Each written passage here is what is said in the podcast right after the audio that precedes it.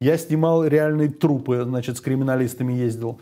Я ездил в какие-то жуткие колхозы, где там э, полудохлые коровы ползли по грязи. Меня знали и растяжки со мной висели по городу, меня узнавали на улице собаки дворовые. И он трясущимися руками мне сует эту деньги мне, взятку.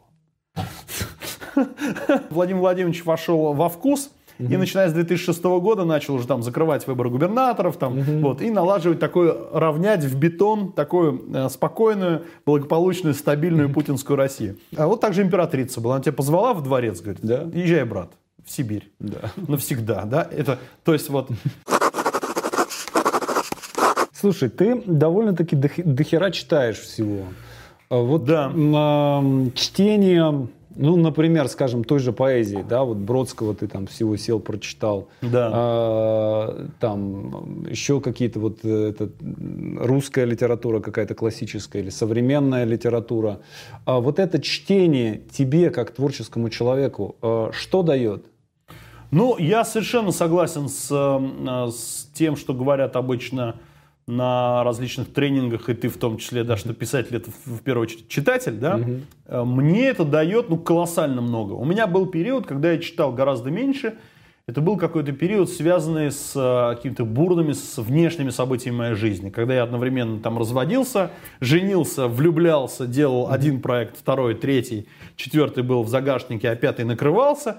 Да, у меня был какой-то период, и я только потом понял, что насколько в этот период я был, а, я себя обделил. Угу. И э, был как бы беден, и жизнь была такой очень плоской, э, именно потому что я не читал. Причем, ведь знаешь, кино совсем другая штука. Да? Вот смотреть кино, ну, я вообще считаю, и э, даже там постоянно пишу про это, что кино это малень, маленький сын большой матери литературы, да? Угу. От, ну, так и есть. Да, от, от смотрения кино не получаешь того заряда, э, как от э, книг, поэтому даже вот что дают книги, они... У, у меня сразу там э, несколько версий, да, что и ты проживаешь какую-то другую жизнь, ты попадаешь в иное пространство, ты э, обогащаешься э, каким-то чужим э, миром, чужим э, настроем, каким-то другим взглядом на жизнь. Но по большому счету, ведь э, книга это, э, это коммуникация. Вот угу. мы с тобой, да, и э, там, говорим сейчас, да, э, утром мы с кем-то беседовали, вечером мы будем читать книги. И мне кажется иногда, что жить не, э, не подключаясь к такому грандиозному источнику, каким является искусство, угу. и в котором базовый, конечно, базовый источник это проза и поэзия, да, как проза такая роскошная горизонталь смыслов, а поэзия это такая пронзительная вертикаль смыслов. Как бы не подключаясь к этому, жить вне этого – ну, мне кажется, очень, очень грустно, очень бедно и даже, может быть, зря. Слушай, Сень, вот... Когда этого нет, я не знаю, а, теряюсь. Может ли литература... может ли литература быть вредной? То есть а, были ли у тебя, например, какие-то тексты, а, которые ты прочитывал бы и говорил, блин, лучше бы я этот текст не прочитал? Ой, был, слушай, был был такой текст, угу. и, и какой-то совершенно жуткий. Мне один мой очень хороший человек, э, недавно была эта история, причем я сейчас скажу текст, ты можешь просто вот так вот сделать такие глаза и встать и выйти, да, после этого. Потому что ты, возможно, этот текст очень хорошо знаешь, но лично мне он просто, ну, сказать, да, ну, что за текст. Заговори, я, э, значит, мне очень хороший друг, э, который очень хорошо ко мне относится, и, видимо, э, для того, чтобы как-то мне помочь, посоветовал книгу. Она называется Теория каст и ролей. Нет, не знаю. Это какая-то очень... Ну, я слышал, но я не читал. Да, это очень-очень известная книга. Mm-hmm. Очень, ну, такая как бы Библия для предпринимателей. Mm-hmm. Не, поэтому, может быть, вот, для предпринимателей, в которой рассматривается, ну, там все ее знают, все ее читали, mm-hmm. и она как бы э, лежит где-то в фундаменте для людей, которые хотят построить свою жизнь, связать ее с бизнесом.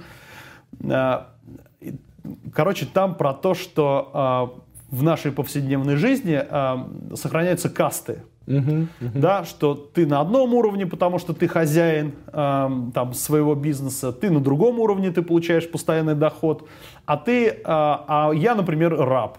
Угу. Да, и вот там угу. э, ребята, которые здесь за камерами, тоже вот рабы. Мы вот в нижней касте, и поэтому мы должны оттуда там выбраться. И, в общем, рабы, там 99% тех, вот с кем я встречу сейчас на улице, когда выйду оттуда, угу. тоже рабы. И там, и это как-то очень жестко звучит, и, и я вообще начал, я, я вообще читаю, думаю, господи, а если я дочитаю это, в кого я вообще превращусь? Очень жестко написано про то, что пока мы не имеем там свой бизнес, не имеем свои источники постоянного дохода, мы а, ну, такие не, недочеловеки. Манипуляция, короче, такая галимая. И так жестко, и так и, и написано очень, очень так, эм, как с опережением. Да? Вы сейчас думаете про это, но вы не правы, да? Угу. И, то, и он давит, давит, давит. Я такой, боже, нет, нет, я это не буду читать.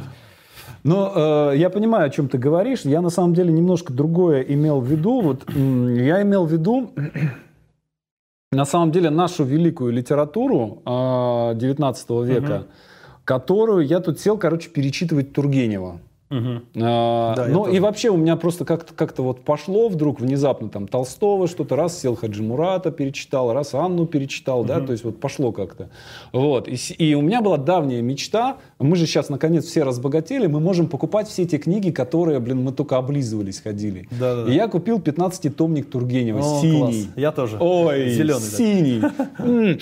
Запах, а там это э, строчки пронумерованы. Вот я, ну как бы я тоже грешу, да, покупаю. Оно такое, покупаю, да? Тоже перечитываю. Вот, и я сел, я начал это читать, и я понял на самом деле, что эта литература, она, если ее, э, вот, а, это как бы э, настолько сильное лекарство, это было настолько мощно, что вот он радиоактивный, то есть текст реально, он просто настолько энергетически заряженный, что э, я не представляю, как он э, в то время влиял на читателей. То есть он убивал все живое, да, то есть вот это вот чувство вины, это вот э, маленький человек там и так далее, и так далее. Вот все эти модели, да, которые они как бы вот это э, некое там, э, скажем так, вот к тому времени у богатых людей по отношению к бедным никакого чувства вины не было. И вся русская литература, она очень сильно весь мир этим чувством вины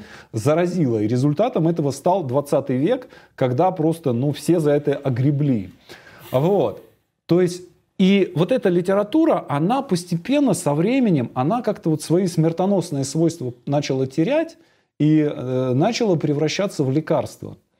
Вот. И это интересная штука. Э, не знаю, замечал ты или нет, то, что текст, когда по-настоящему мощный текст, вот когда непосредственно с ним соприкасаешься, он в некоторых случаях произносит, производит прям разрушительное действие.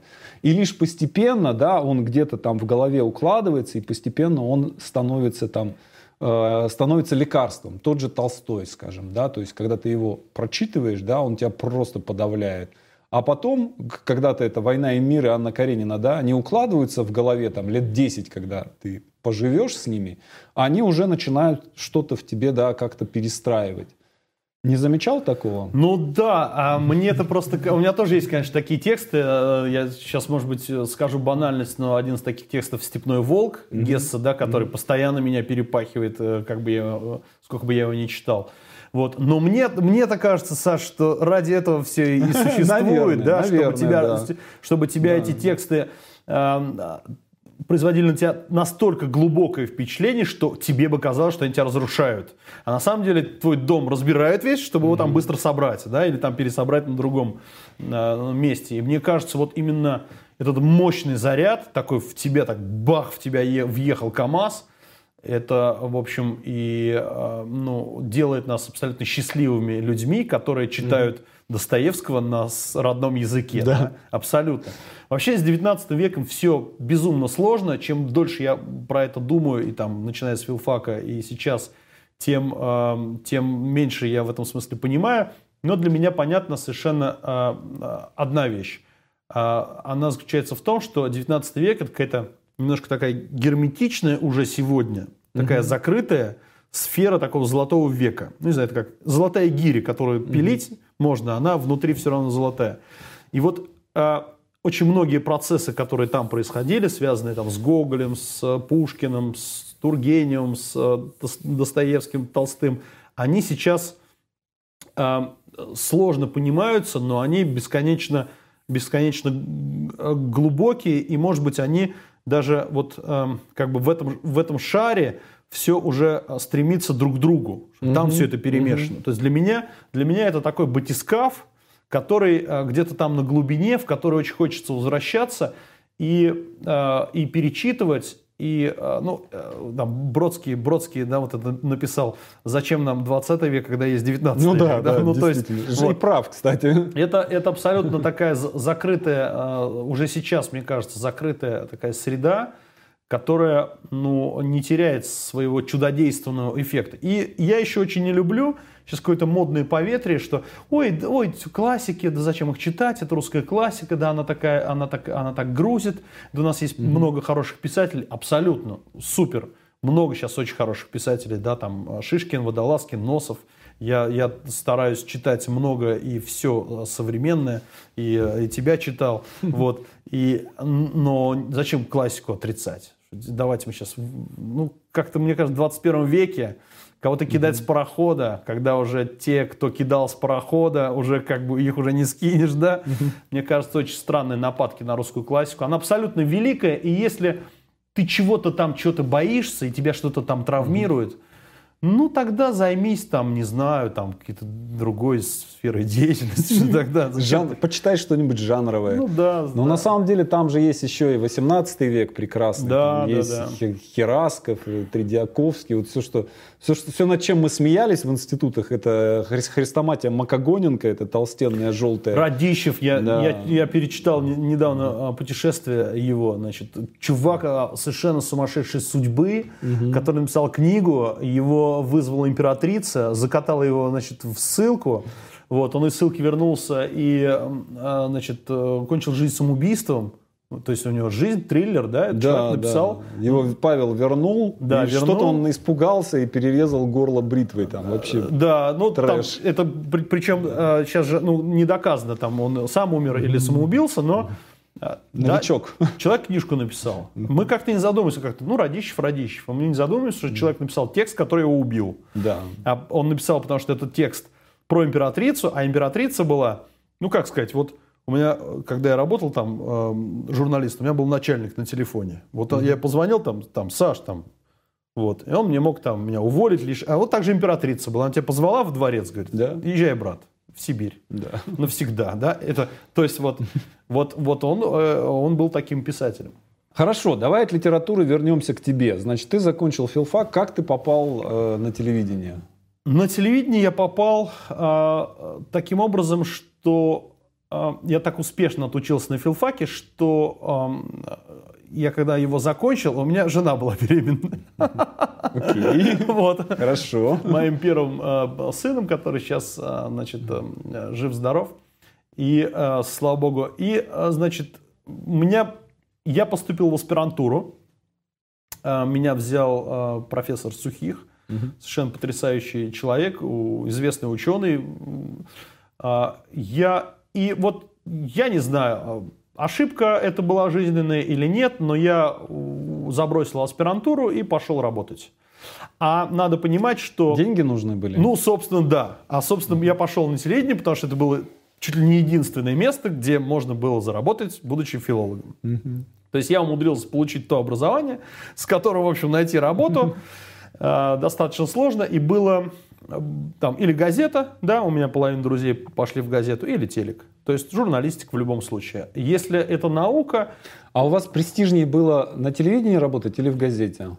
Понимаешь, тут, наверное, вот это мои личностные особенности, потому что я э, уже... Э, почему меня занесло на телецентр, не знаю, потому что э, там такая, наверное, история больше было совпадение, но я... Я тогда был худее килограмм на 30, килограммов на 30. И я тогда уже как бы хорошо говорил, то есть сходу, с листа я мог говорить mm-hmm. э, э, текст.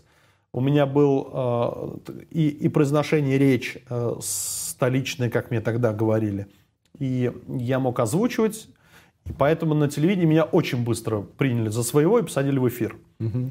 А это встречается нечасто чтобы такое сочетание, то есть филолог, угу. плюс человек, который может сочинить там любой текст на ходу, да, продиктовать его референтки, и плюс может своим голосом озвучить или сам выйти в эфир. Я, в общем, угу. с собой-то выходил в эфир 8 лет, каждый день в эфир. Угу. Ты выходишь на телеке, 150 а, тысяч а, а, значит, онлайн и аудитория полтора миллиона. Прикольно. Или я выходил, когда уже в Москве работал, я делал прямые включения от Большого театра угу. на, на весь мир. Меня э, смотрела сестра в Канаде. Угу. Вот. Или вот, там запускали ракеты, я выходил. То есть я вставал, и, э, из Хинвала, из Осетии тоже выходил. Как бы нужны нервы, нужно, нужно понимать, что ты говоришь. Я брал микрофон, выходил и примился а, в прямом эфире на всю планету. В общем, как-то это у меня быстро получилось, и меня телек сразу, сразу захватил. Изначально я пришел туда на обум, а, случайно, потому что набирали корреспондентов. А, это я всегда говорю, когда по блату, там, по блату, я говорю, я знаете, как попал? Я приехал из деревни, а, ну, сейчас коротко расскажу, там было забавно. Это, это 2001 год, весной 2001 я заканчиваю институт, и решаю в какой-то веке отдохнуть. Я уезжаю на а, два месяца, июль-август, в деревню. И в деревне там, ну, естественно, мобильных телефонов тогда еще, а, тогда еще не было.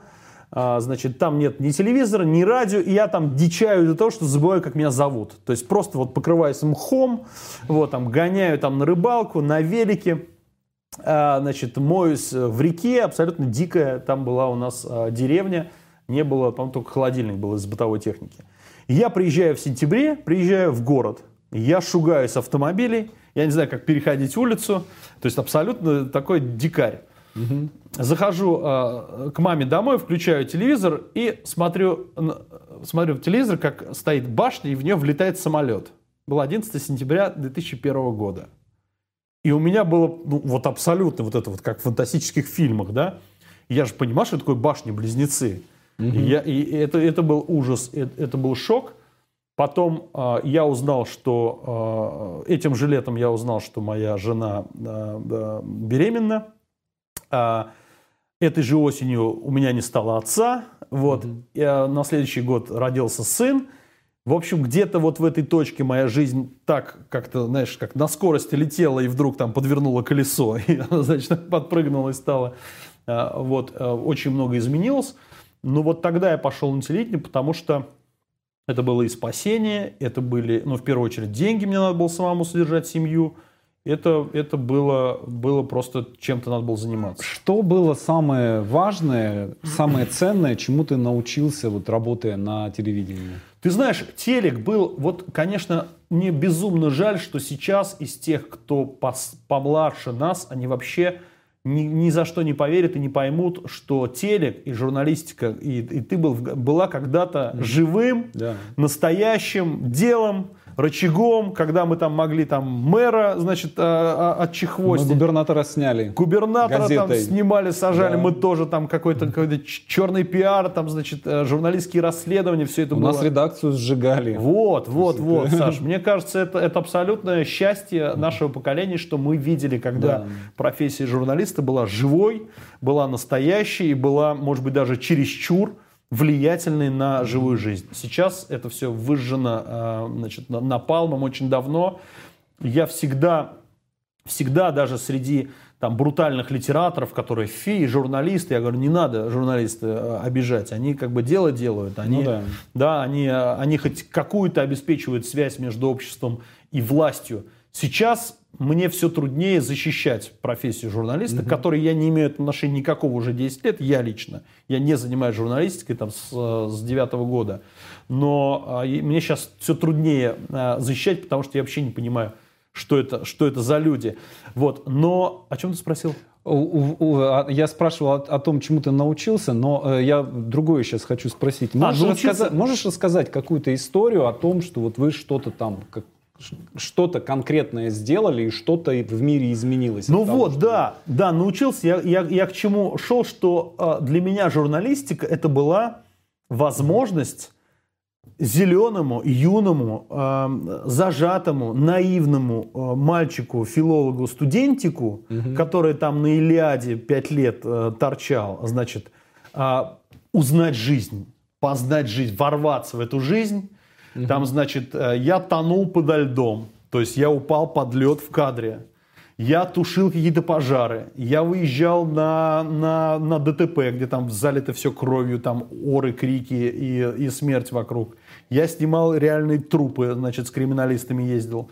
Я ездил в какие-то жуткие колхозы, где там э, полудохлые коровы ползли по грязи. Угу. Я за эти 8 лет журналистики так впитал, вдохнул жизнь и столько, и в таких количествах, что что потом мне, мне надолго этого хватило, я потом там э, ушел и, и, и снова превратился немножко в такого кабинетного человека, но я туда ходил за жизнью, и я как бы ей научился. И, э, и если попытаться точнее ответить на твой вопрос, например, я тогда э, был, была э, значит, монетизация, да, и э, был еще у нас такой период, когда инсулин исчез. Угу. Вот. И мы а, ввели какую-то жуткую совершенно такую массированную кампанию информационную, потому что мы гнобили власть, там, полпредство, там, губернаторов, просто уничтожали выпуск за выпуском в новостях и по поводу инсулина, потому что ну, люди реально умирали. И ты знаешь, однажды после такого эфира, когда я там полчаса говорю, как так можно, да что такое, такое, ну, как у нас было такое региональное НТВ, когда в, в лучшие годы, когда мы мочили, одна власть через нас мочила другую. И там был период, когда мы были на нужной стороне. Ну, реально людей, люди оставались без лекарств, без, без инсулина. Мы, в общем, а, рубились за правду. Не за кого-то, угу. как сейчас могло показаться, а за правду. И я выхожу из студии такой в пудре, в тональнике, в, в белоснежном костюме. Внизу шорты, понятное дело. Вот, а тут, значит, э, пиджак с рубашкой. Я выхожу, а у нас такая большая редакция, и очень часто заканчивался эфир. В редакции никого нет, потому что все со мной на эфире. Я вхожу, и все телефоны, которые там были, они просто подскакивали, они начинали разрываться. Я вот так вот шел, они, они прыгали. Ну, то есть, если я брал трубку, все. Я уходил, там эфир заканчивался где-то пол одиннадцатого. Если я брал трубку, я уходил в 2 часа ночи, потому что это было невозможно. Входила референтка, она там что-то записывала, она уже бегала по столам вот так по трубкам. Я спокойно стирал пудру. Но тут я взял, я вошел, взял первый попавшийся, думаю, что там, кто там? А там мог быть директор сказать, что ты там, да, за что там на нашего мэра, он нам друг. А я, да, он уже друг, а вроде, да, уже. Но тут был нет случай, я так взял трубку, и пожилой голос, пожилой такой натри, натреснутый мужчина, не знаю, сколько ему было, там лет, наверное, 70, 80 тогда, говорит, сынок, я до Берлина дошел, но вот так как ты, меня никто ни разу в этой жизни не защитил. Спасибо тебе. Круто. И прямо, и, и у меня, и у меня уж... И вот с тех пор для меня не существует вопроса, зачем я этим занимался. Зачем mm-hmm. я этому отдал 8 лет жизни – потому что для меня а, абсолютно вот этот вот а, случай был а, такой ключевой, роковой, потому что я увидел этого ветерана несчастного, который дошел до Берлина, которому никто не может помочь, и только увидев, как я там с телеэкрана там разношу, значит, в дым этих злодеев-чиновников, он, он позвонил, и мне сказал, спасибо, сынок. Да.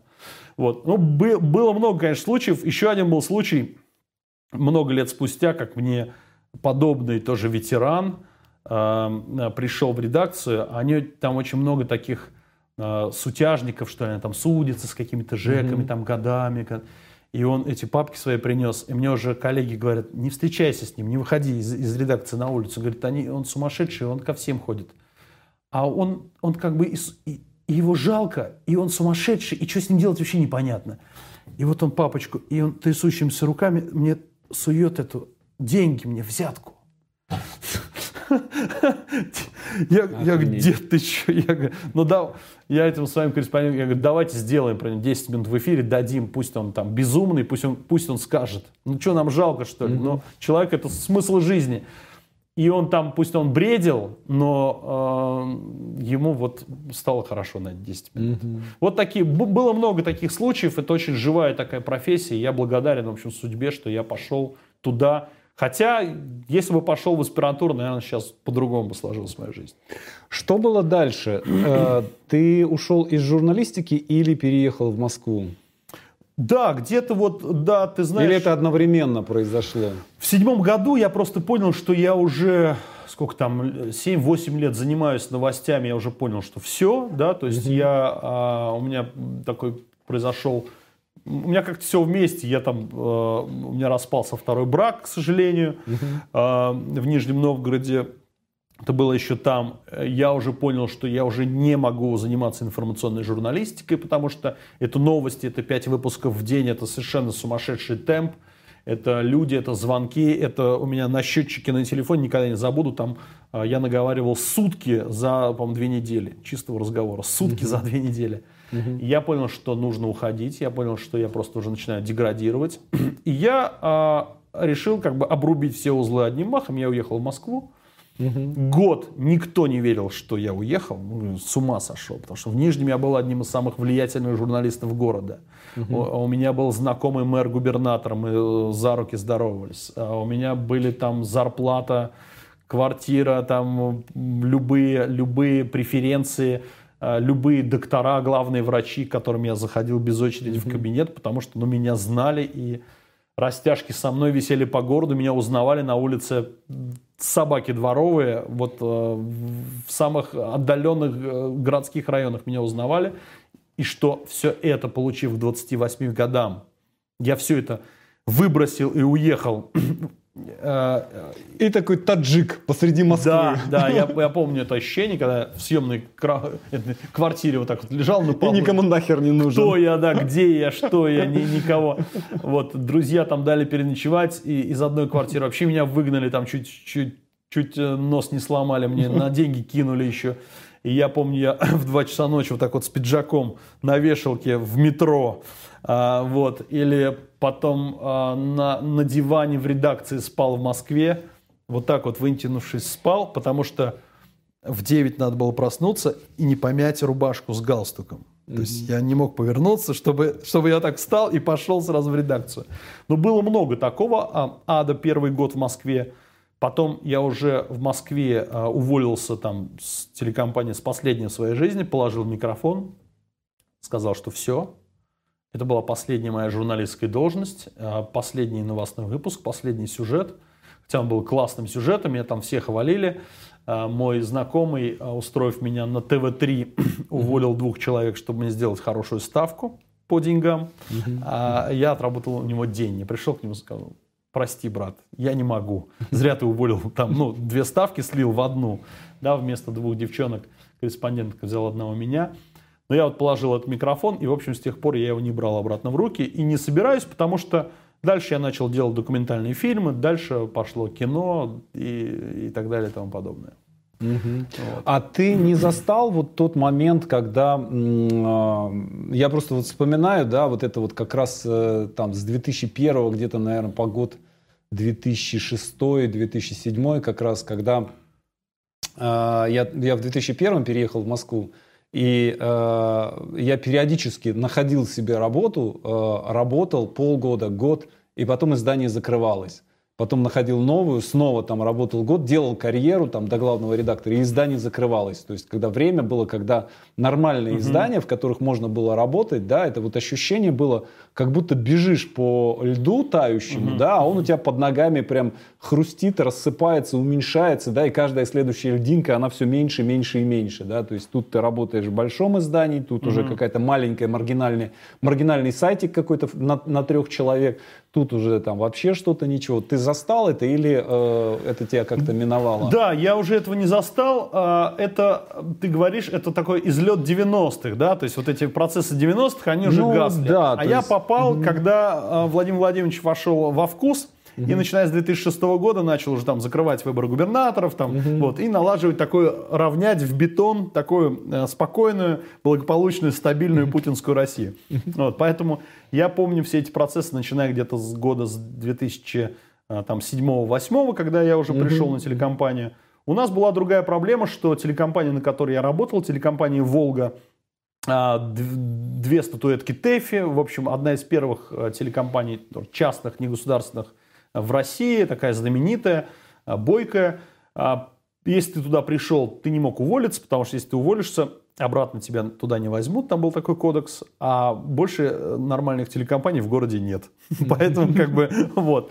И, и в том числе, потому что ну, я 8 лет там проработал и уже, и уже просто уже, уже сварился там в собственном соку, я понимал, что из нижнего э, по горизонтали уже пешка не передвигается. Ну, понятно, Можно да, только да. уехать в Москву. Да. А у тебя было понимание, вот ты когда микрофон клал, было понимание, чем ты будешь заниматься? Ты знаешь, э, нет. Это совершенно в моей, стилистике, да, к сожалению. Я такой человек, потому что я из-за этого часто оставался там без денег на улице, вот один и не знал, куда пойти. Вот, может быть, тут есть что-то такое, что-то такое женское в таком поведении. К сожалению, нет, потому что я очень часто в своей жизни абсолютно точно понимал, что я не буду этим заниматься.